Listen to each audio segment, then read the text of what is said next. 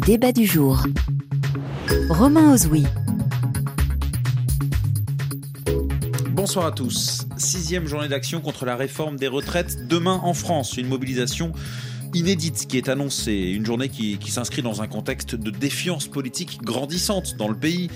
Des services publics qui sont en berne, éducation, santé. Bonjour la sinistrose. Et dès lors, eh bien, la vieille rengaine revient c'était mieux avant Eh bien, dans ce débat, on va essayer de savoir si effectivement c'était mieux avant. Comment se porte la France aujourd'hui? Comment se portent les Français? En comparaison à il y a plusieurs décennies Quelles sont les nouvelles menaces? Et puis, est-ce qu'il y a une spécificité française du déclinisme? On va évoquer tous ces termes. Soyez les bienvenus dans le débat du jour. RFI. Et pour répondre à, à, toutes ces questions, nos trois invités à mes côtés en studio, Antoine Bristiel, bonsoir. Bonsoir. Chercheur en sciences politiques, directeur de l'Observatoire de l'opinion de la Fondation Jean Jaurès et votre livre La démocratie bousculée. Face à vous, Hervé Lebras, bonsoir. Bonsoir. Démographe, historien, directeur d'études à l'EHESS, l'école des hautes études en sciences sociales, chercheur émérite à l'Institut national d'études démographiques. Et puis vous venez de publier l'Atlas des inégalités. Notre troisième invité, Claudia Sénic, bonsoir. Bonsoir. Vous êtes professeur d'économie à Sorbonne Université, à l'École d'économie de Paris, directrice de l'Observatoire du bien-être au Centre pour la recherche économique et ses applications. Merci à vous trois d'avoir accepté l'invitation du, du, débat du jour sur RFI. Euh, alors d'abord, il y a un mot qui est euh, presque sur toutes les bouches des Français, c'est le mot crise. C'est ma première question, Antoine Bristiel. Est-ce que vous direz que la France est en crise? Ça commence à faire un petit bout de temps qu'on dit que la France est en, crise et normalement une crise c'est quelque chose qui, qui dure dans un temps qui est assez euh, restreint. Mais oui il y a une perception de la crise en tout cas. Ça c'est clairement ce qu'on peut dire. Les Français perçoivent qu'il y a une crise mais même qu'il y a une, une multicrise hein. il y a une crise environnementale il y a une crise démo démocratique il y a une crise sur les questions économiques il y a une crise sur les questions même plus culturelles. Donc effectivement pour lier ça aux thématiques plus générales du jour cette question de c'était mieux avant oui c'est effectivement lié au fait que les Français ont la perception qu'on vit dans des temps qui sont extrêmement troublé et sur énormément de sujets. Mais c'est une perception ou, ou c'est une réalité? Alors moi, je suis plutôt spécialiste de l'opinion que, ouais. que, de la réalité et des, des choses concrètes, mais euh, en tout cas, du point de vue des Français, clairement, on est dans la perception de, de crise multiple. Je peux vous poser la question, Hervé Lebras oui, ben, il se trouve que j'ai, il y a deux ans, j'avais fait un, un livre dont, dont, le titre répond en partie à cela. Il s'appelait Se sentir mal dans une France qui va bien. Donc, euh, je montrais que, euh, en comparant les, les données euh, non pas objectives, mais factuelles euh, sur la France, euh, mettons par exemple les aides sociales, euh, l'espérance de vie, un certain nombre de données de ce genre-là, que les données d'opinion classaient toujours la France euh, parmi les derniers pays de l'Union européenne, alors que parmi les données objectives, la France était plutôt dans le peloton, dans le peloton de tête euh, euh, très souvent.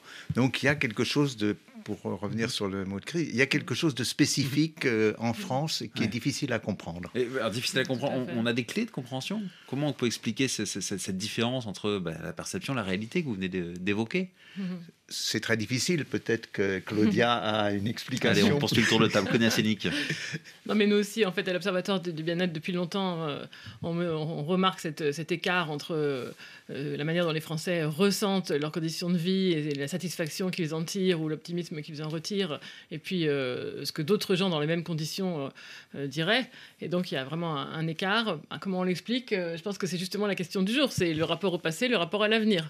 C'est-à-dire, est-ce que c'était mieux avant Est-ce qu'il y avait quelque chose qu'on avait avant et qu'on est en train de perdre et est-ce que ce vers quoi on va est, attirant et, désirable Et en fait, la crise, c'est quoi? C'est le moment douloureux de transition d'un état vers un autre.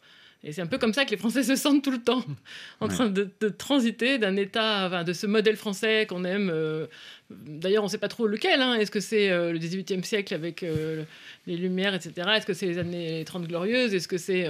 voilà. Euh, par contre, aller vers un monde où on est un petit pays dans une économie mondialisée, ça, ça, ça, ça, plaît à finalement à une minorité. Mmh. Finalement, les, les, Français sont nostalgiques parce qu'ils savent à quoi ressemblait le passé et ils ne savent pas à quoi va ressembler l'avenir et ils sont davantage inquiets. Oh, oui. Mmh. Oui, c'est oui. ce qui est normal. Ouais. Oui, enfin le passé. Euh, Hervé si on, oui, si on, on, parle du passé, si on le regarde clairement. Ça dépend quel passé, comme, comme l'a dit était, Claudia Sénic. Oui, c'était vraiment pas un passé euh, très très euh, agréable à, à, de très nombreux aspects. Donc, euh, si on regarde pratiquement tous les indicateurs euh, imaginables. On se porte mieux que par le passé, on, vit plus longtemps, euh, on a un niveau de vie plus, plus élevé, les inégalités, elles ont tout, tout petit peu progressé au cours des, disons, des 15 dernières années, mais elles ont énormément régressé depuis, le, même on dirait depuis le début du XXe siècle. Donc, si on regarde euh, avec des, faits, des chiffres, des statistiques, euh, ce passé est très très en deçà de ce qu'est le présent euh, actuellement. Si on regarde ces fameuses retraites, en, en, 1968, l'indice de proportion de personnes âgées au-dessous du seuil de pauvreté, c'était 40%. De, euh, actuellement, au seuil de 50% du revenu médian, c'est 3,5%. Euh, euh, à l'époque, il y avait 2 800 000 personnes âgées qui étaient au, à l'allocation vieillesse. Il, y en a, c'est encore de trop bien sûr, mais il y en a 600 000 actuellement. Donc, dès qu'on mm. entre dans des, des chiffres, on s'aperçoit que le passé n'était pas du tout euh, aussi, euh, aussi intéressant et aussi favorable qu'on le décrit. On a fait d'énormes progrès. Même l'espérance de, sans parler de l'espérance de vie, même la, mortalité infantile, là, quand je regardais ça, un enfant a deux fois moins de chances de mourir avant l'âge de 5 ans dans le monde hein. aujourd'hui qu'en l'an 2000. je ne parle même pas du 19e siècle. Quoi. Un quart de chance euh, de, ce qui était en, en 70. Donc voilà, en 1950 un enfant avait 22, euh, chances, 22% de chances de mourir avant l'âge de 5 ans. Un mmh. cinquième, un enfant sur 5. Dans le monde. Aujourd'hui, dans le monde. Aujourd'hui, c'est 3,7%. Donc rien que ça, bon bah. Et est-ce que, est -ce que ce sentiment de c'était mieux avant est de plus en plus fort, paradoxalement, à tout ce que vous venez d'énumérer? Antoine Bristiel, euh, vous qui travaillez justement sur l'opinion. En fait, euh, on, perçoit effectivement qu'il y a une dynamique plutôt à l'augmentation de ce, pessimisme au sein de, la société française. Après, c'est souvent lié aux périodes électorales, c'est-à-dire qu'au moment où un nouveau président est élu, on se dit bon, peut-être que les choses vont s'arranger, puis on voit que ça décline dans les années, dans les années qui suivent. Mais à l'heure actuelle, vous avez quand même 5 Français sur 10 qui vous disent euh, la France est en déclin, mais ce n'est pas irréversible, et vous en avez 3 sur 10 qui vous disent la France est en déclin et c'est irréversible. Et ça, c'est 30% Français, c'est plutôt un, score qui est en, augmentation depuis quelques années euh, maintenant. Hmm. Je pense que justement, ce qui se passe euh, à, ce niveau, et pour faire écho à ce que vous disiez, c'est que peut-être que la situation n'est objectivement pas si mal si on, si on se compare à, nos voisins, si on se compare par rapport au passé. Mais les deux choses qui, que l'on perçoit dans les différentes enquêtes d'opinion, c'est d'une part le sentiment qu'auparavant, on avait des protections par rapport, enfin, on avait toute, un, toute, une série de protections sociales qui tendent à s'éroder et qui font que, autre, autre phénomène, il y a une perception de l'avenir qui est beaucoup plus négative et que les personnes se disent on était jusqu'à présent dans une dynamique de progression, une dynamique d'évolution positive de nos conditions de vie et maintenant ça s'est rompu. Et ça, il y a un élément très important que vous retrouvez justement, c'est qu'il y a énormément de personnes qui vous disent la situation de mes enfants sera pire que la mienne.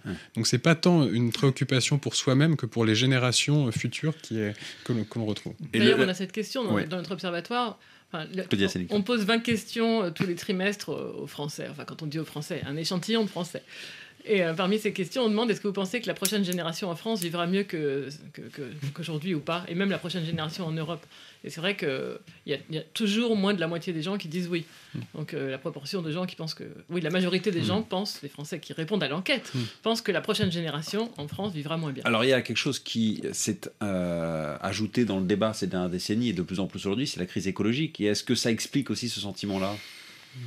Euh, en partie, oui. Enfin, ça s'ajoute, je pense. Ça n'explique pas. Ça s'ajoute. Hervé Lebras. Euh, par rapport à cette question sur oui, effectivement, mais le, pessimisme là, et quand on voit les eurobaromètres, euh, mhm. est partagé par presque tous les pays européens. Mais là où la France est, d'abord la France est l'un des plus pessimistes dans ce cas-là, mais là où elle est encore plus pessimiste, c'est qu'il y a une autre question, qui est est-ce que vous pensez que vos parents ont fait mieux que vos grands-parents mhm. Et la réponse est très positive en France. Autrement dit, il y a le sentiment qu'on ne fera pas nous-mêmes euh, ce que euh, nos parents ont fait et que nos enfants eux-mêmes ne feront pas ce que nous. Donc ça donne un sentiment de déclin sur une assez longue période. Hmm. Et alors c'est intéressant, Antoine Bristiel, vous évoquiez euh, le manque de sécurité. Il y a notamment euh, les services publics euh, qui sont en berne, évoqués en tout cas euh, par, beaucoup de Français dans l'éducation, la santé. On, connaît les, les difficultés. dans l'enquête Fracture française, alors vous qui êtes à l'Observatoire de l'opinion de la Fondation Jean Jaurès. C'est une enquête qui a été réalisée par Ipsos pour le CEVIPOF, la Fondation Jean Jaurès et le Monde, qui a été publiée à l'automne dernier. 79% des Français estiment qu'on a besoin d'un vrai chef en France pour remettre de l'ordre. Mais est-ce que c'est pas paradoxal ça quand on connaît la culture française mhm les Français détestent ce qu'on leur dise qu'ils ont à faire et ils demandent à avoir une vraie autorité. Comment expliquer euh, Est-ce que c'est un paradoxe déjà selon vous?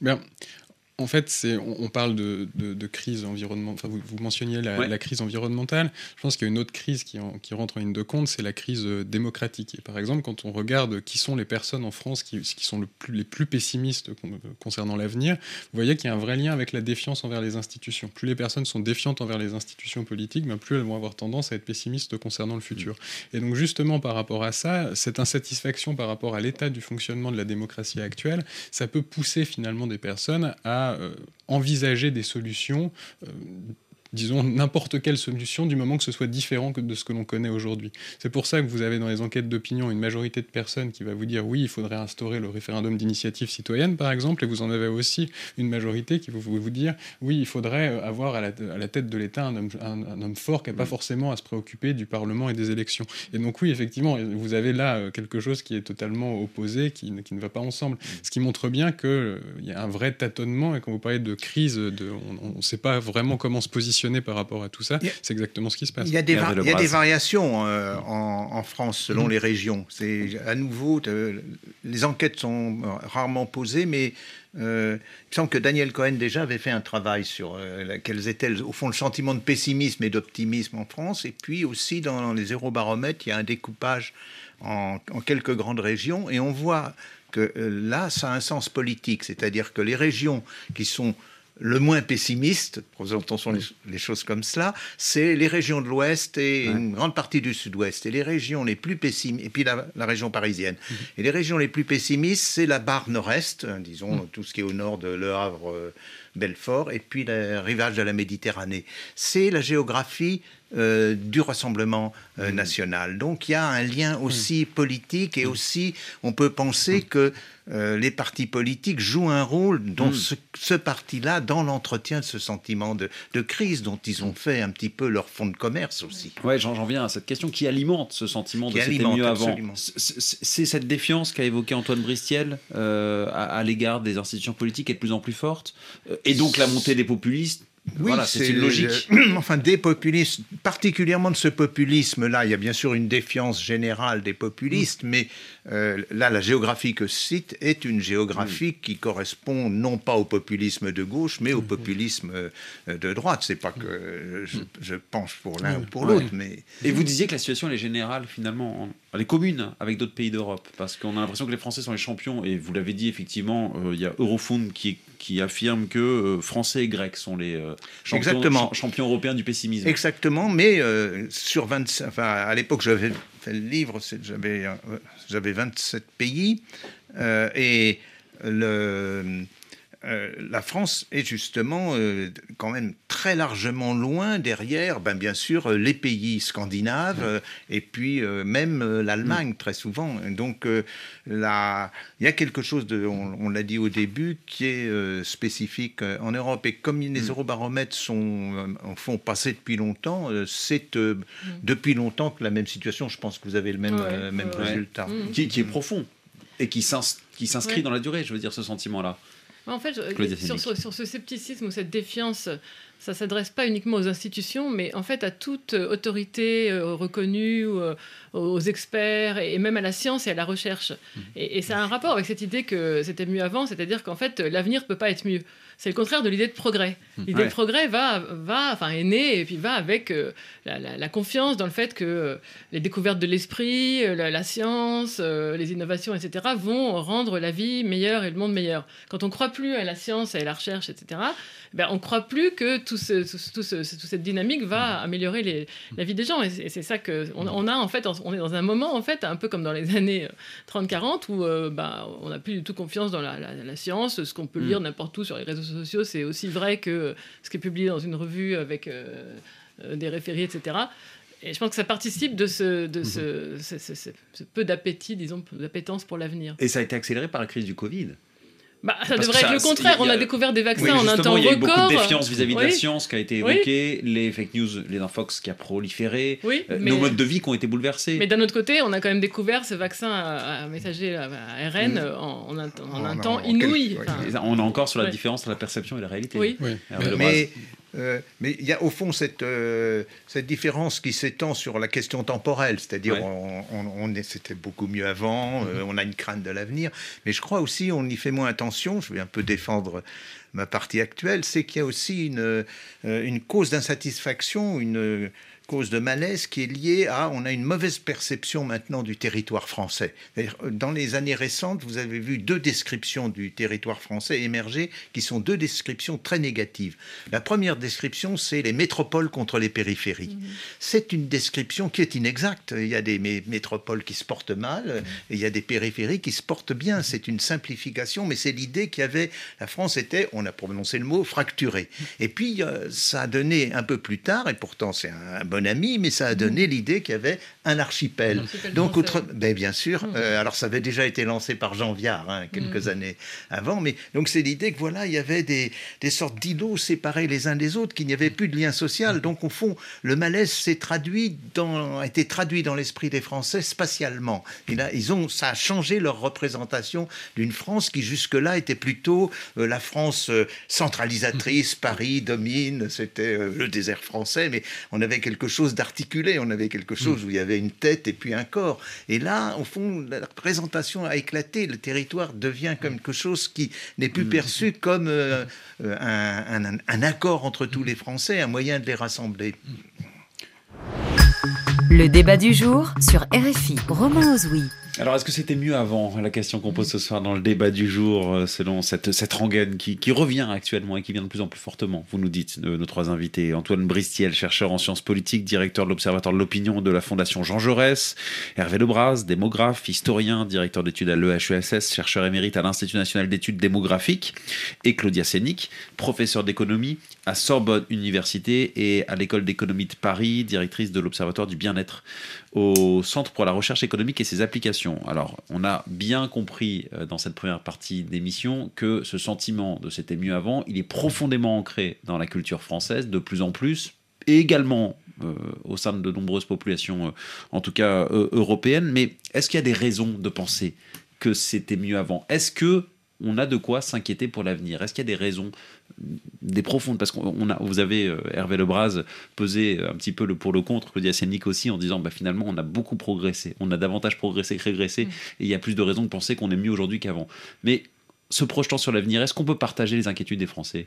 Bien sûr, il y a toujours des raisons de penser que c'était mieux avant. Dans toute situation, il y a du, En se projetant sur l'avenir, on, du on a parlé de la, il y a la Ouais. crise écologique, y a, y a y a de la crise écologique, euh, euh, le- toutes les innovations, tout le progrès euh, technique, euh, c'est absolument à la fois génial et inquiétant. Enfin, je sais pas, chat GPT, Mm. c'est fantastique. et en même temps, ça va peut-être détruire des- plein d'emplois.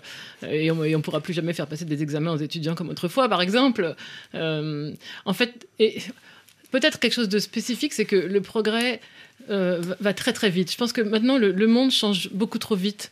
Enfin, beaucoup plus vite que les institutions, que les politiques publiques et même que le, le temps qu'il faut pour, aux gens pour, pour, s'habituer. Ouais. Alors je sais que c'est très à la mode dans le milieu de la tech, etc., un certain milieu de parler de disruption et c'est un mot qui a une connotation positive, hein, a priori, mais pour beaucoup de gens, en fait, c'est pas du tout positif. Et ce que les gens veulent, c'est avoir un, un monde qui est familier, qu'ils ont apprivoisé, qu'ils comprennent. Ce qu'on appelle parfois avec ironie zone de confort, mais en fait, zone de confort, c'est quelque chose que les gens recherchent.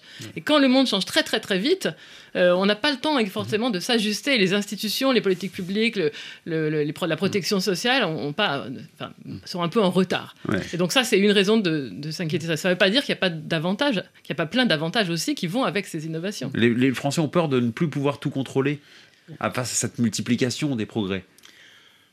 Oui, Hervé mais il y a. euh, oui, ils ont peur, mais surtout Est-ce que c'est ce qui aussi- explique justement cette perdition, en tout cas ce Ben, sentiment je, je vais mettre en cause euh, quelque chose qui pourtant euh, est à l'honneur de la France, c'est l'éducation. Euh, c'est le fait que désormais les Français sont éduqués. Vous avez maintenant euh, pratiquement, dans, les classes jeunes, vous avez pratiquement 80% qui sont au niveau, au, niveau bac. Et donc, c'est très différent d'une période où, si vous retournez justement 50 ans en arrière, vous aviez un peu plus de 10% de personnes qui avaient le, le niveau bac, donc qui étaient les, les savants, il y avait une sorte de hiérarchie de la société. On faisait confiance à ceux qui avaient fait des études. Désormais, presque tout le monde a fait des études et donc presque mm. tout le monde estime à juste titre qu'il peut donner son avis. Et, mm. euh, mais son avis n'est pas écouté. Prenez, c'était extraordinaire, je trouvais, dans le cas, par exemple, des Gilets jaunes, euh, où la plupart des leaders avaient fait des études souvent euh, assez longues. Il y mm. avait une, une psychologue qui, qui, avait, une des, qui avait lancé le gouvernement. Il y avait un maréchal Ferrand, de, je ne sais pas si vous vous souvenez, des, euh, du côté d'Avignon, bon, il avait un, bac technique. Donc, mhm. euh, c'est une population qui, au fond, demande à être beaucoup plus, on revient sur cette question démocratique, demande à être beaucoup plus associée et qui a, le sentiment qu'elle n'est plus, qu'on ne s'intéresse plus à elle, alors qu'elle a fait l'effort des études et qu'elle a fait l'effort en plus de mhm. ça, quand on regarde géographiquement, il y a une concentration. plus vous êtes, par exemple, si vous prenez les cadres, les, vous avez une proportion de, cadres qui est assez proche du nombre de personnes ayant suivi des, suivi des études universitaires euh, dans la région parisienne, dans les grandes villes. C'est pas exactement la même chose, mais si vous allez dans les zones rurales, vous avez une proportion faible de cadres et une proportion forte de personnes qui ont euh, commencé ou obtenu des, études universitaires. Ça engendre, une, je pense, une très grande insatisfaction. Et c'est le paradoxe parce que, au fond, autrement dit, nos structures économiques n'ont pas évolué au même titre et à la même vitesse que nos structures éducatives. Oui, complètement. Et pour, euh, pour rebondir juste sur, Antoine sur, euh, sur ce que vous disiez, le, il y a une insatisfaction sur, le, sur ce que font les gouvernements. Les gouvernements n'en font pas assez. C'est comme ça que les, citoyens perçoivent la, situation. Et si on prend par exemple la question, euh, la question écologique de, que, que, vous mentionniez juste avant, justement dans, dans mon dernier livre, on voit assez clairement en utilisant les différentes données d'opinion que il y a une sensation d'immobilisme de la part des gouvernements, enfin de la part de la population sur ce que font les gouvernements. Les gouvernements n'en font pas assez, les Français sont prêts à ce que davantage de mesures soient mises en place euh, pour les protéger maintenant et pour protéger les générations futures. Et justement, ça crée une crainte assez viscérale et c'est ce qui explique justement cette insatisfaction et, ce, et cette, euh, cette nostalgie du passé, cette crainte, euh, cette crainte du futur. Et sur la notion de progrès, là aussi, il se passe quelque chose. Quand vous demandez aux personnes, est-ce que vous pensez que c'est la modification de nos styles de vie personnels qui va pouvoir apporter des, réponses à ce qui est en train de se passer à l'heure actuelle ou est-ce que c'est le progrès technologique qui pourra euh, avoir une, réponse, notamment face aux questions environnementales? Vous avez seulement une toute petite minorité de la population qui vous dit c'est le progrès technologique qui mm. va être une réponse à, la, question. Donc euh, les citoyens ont l'impression que c'est par eux-mêmes qu'ils doivent chercher des solutions, qu'on leur donne, qu'ils n'ont pas entre les mains vraiment les outils pour pouvoir trouver des solutions, et justement ils se retrouvent dans cette situation euh, de, crainte par rapport à ce qui va se passer. Donc, donc la balle dans le camp des, des politiques finalement pour casser ce sentiment de c'était mieux avant et, entendre cette population de plus en plus éduquée euh. bah, Complètement, mais sur, le, sur la question politique, oui, vous, vous mentionniez les territoires euh, plutôt d'extrême droite qui, qui sont particulièrement pessimistes. En effet, même quand vous regardez des données euh, mm. d'enquête électorale, effectivement, enfin, plus les personnes sont situées à l'extrême droite, plus elles vont avoir tendance à avoir un sentiment pessimiste. Et vous voyez que c'est vous, ce facteur politique, enfin de politique partisane qui rentre en ligne de compte, et vous voyez aussi qu'il y a deux gros autres facteurs qui vont influencer, enfin qui vont influer sur ce, sur ce pessimisme, c'est d'un côté la situation sociale euh, des personnes, c'est-à-dire que plus elles sont dans des situations sociales euh, compliquées, donc qui soient réelles ou qui soient perçues, plus elles vont être pessimistes. Et aussi, vous avez une crainte culturelle, c'est-à-dire que plus elles ont un rapport de défiance par rapport à l'immigration, par rapport à l'intégration des étrangers dans la population française, ben, plus elles vont avoir tendance à considérer que c'était mieux avant et que le futur sera beaucoup moins désirable. Ce rapport, euh, on le retrouve aussi à l'étranger, ce rapport entre le politique et la population, justement cette défiance, elle est aussi forte ailleurs, qui encore une fois alimente ce sentiment? Moins. Elle est, Quand même, on est, enfin, disons que si on fait le comparatif avec ce que vous disiez au départ sur, euh, sur, sur la question du pessimisme, non, on est quand même plutôt dans le peloton de tête des pays euh, en termes de défiance euh, institutionnelle, alors que vous avez des pays qui objectivement sont dans des situations qui sont beaucoup plus compliquées que la nôtre en termes d'institutions politiques. Vous prenez même des pays de, de l'Est où la confiance dans les institutions est beaucoup plus importante que ce qu'elle est ressentie en mm. France. Donc là, à nouveau, il y a une spécificité française sur cette perception. Est-ce que c'était mieux avant? On pose la question en France, mais si on pose la question dans le monde, en France, on nous avait dit non. Dans le monde, on a, on a une guerre en Europe. La dernière fois qu'il y a eu un conflit, c'était la Seconde Guerre mondiale. Oui, euh, ou la Bosnie, ou, euh, ouais. ou l'Irlande, mais euh, ouais, ouais. Est-ce que c'était mieux avant Objectivement, vous voulez dire? On peut poser la question, c'est pas, c'est pas le même prisme, selon si on pose la question au niveau national ou, ou- ou- ou sur l'ensemble du- de la planète. Bah, sur l'ensemble de la planète, il y a quand même, dans un, certain nombre de pays, le progrès économique a été très rapide. C'est pour ça qu'on a créé la notion de pays émergents, par exemple. Euh, on voit euh, les, petits dragons asiatiques, par exemple. Donc il y a un, sentiment, je pense, dans beaucoup de pays qui est euh, relativement positif par rapport à- au développement euh, économique, parce que quand vous avez même, bon, je sais que c'est discutable des chiffres de, pour l'Afrique du 5% par an de croissance, enfin c'est quand même, il y a, y a quand même quelque chose euh, qui, qui se passe, et ceux qui, qui voyagent dans le monde euh, s'aperçoivent bien de l'extraordinaire changement de, de pays où ils étaient il y a 15, 20, 30 ans auparavant, et qui, ont, qui sont complètement transformés du point de vue de l'architecture, du point de vue des communications. Donc je pense quand même que le sentiment est plus... euh, bien que j'ai pas d'enquête d'opinion pour le, le valider, mais je, sauf celle pour l'Europe, mais que en dehors du, pour le reste du, du monde, pas tous les pays. Il y a des pays comme par exemple l'Argentine où il y a un sentiment de, euh, de- vraiment de chute, de, de déclin euh, très rapide. Mais Ah oui. pour la plupart des pays d'Asie, par exemple, il y a un sentiment de réussite. Ouais. Et en même temps, il y a des déséquilibres euh, inédits, mondiaux. Euh, encore, je citais la guerre en Ukraine, euh, la, la guerre commerciale euh, entre, entre la Chine et les États-Unis, les blocs qui euh, se reforment à, à l'image de la guerre froide. Ça, c'est de nature à inquiéter et à se dire que finalement, Mhm. il y a quelques décennies, on était plus tranquille. En fait, euh, les, les positions relatives changent et Ouais. euh, on déteste euh, perdre du terrain et, et tous les écarts défavorables sont, sont- sont toujours cruellement ressentis. Enfin, on juge toujours par rapport à, à ce qu'on qu'on avait autrefois. Effectivement, je parlais de la France qui devient un petit pays par rapport à, à l'Inde ou à la Chine. Et enfin, c'est le cas de. ah, sauf si quand on sera une Europe, mais sinon, en attendant, c'est- le cas. Et donc. euh, Oui, ça a été dit que, Au fond, du fait qu'on avait eu un empire, euh, du fait qu'on Ouais. avait été, on- et puis on, on s'était surtout conçu comme euh, une grande nation mondiale, on l'a dit.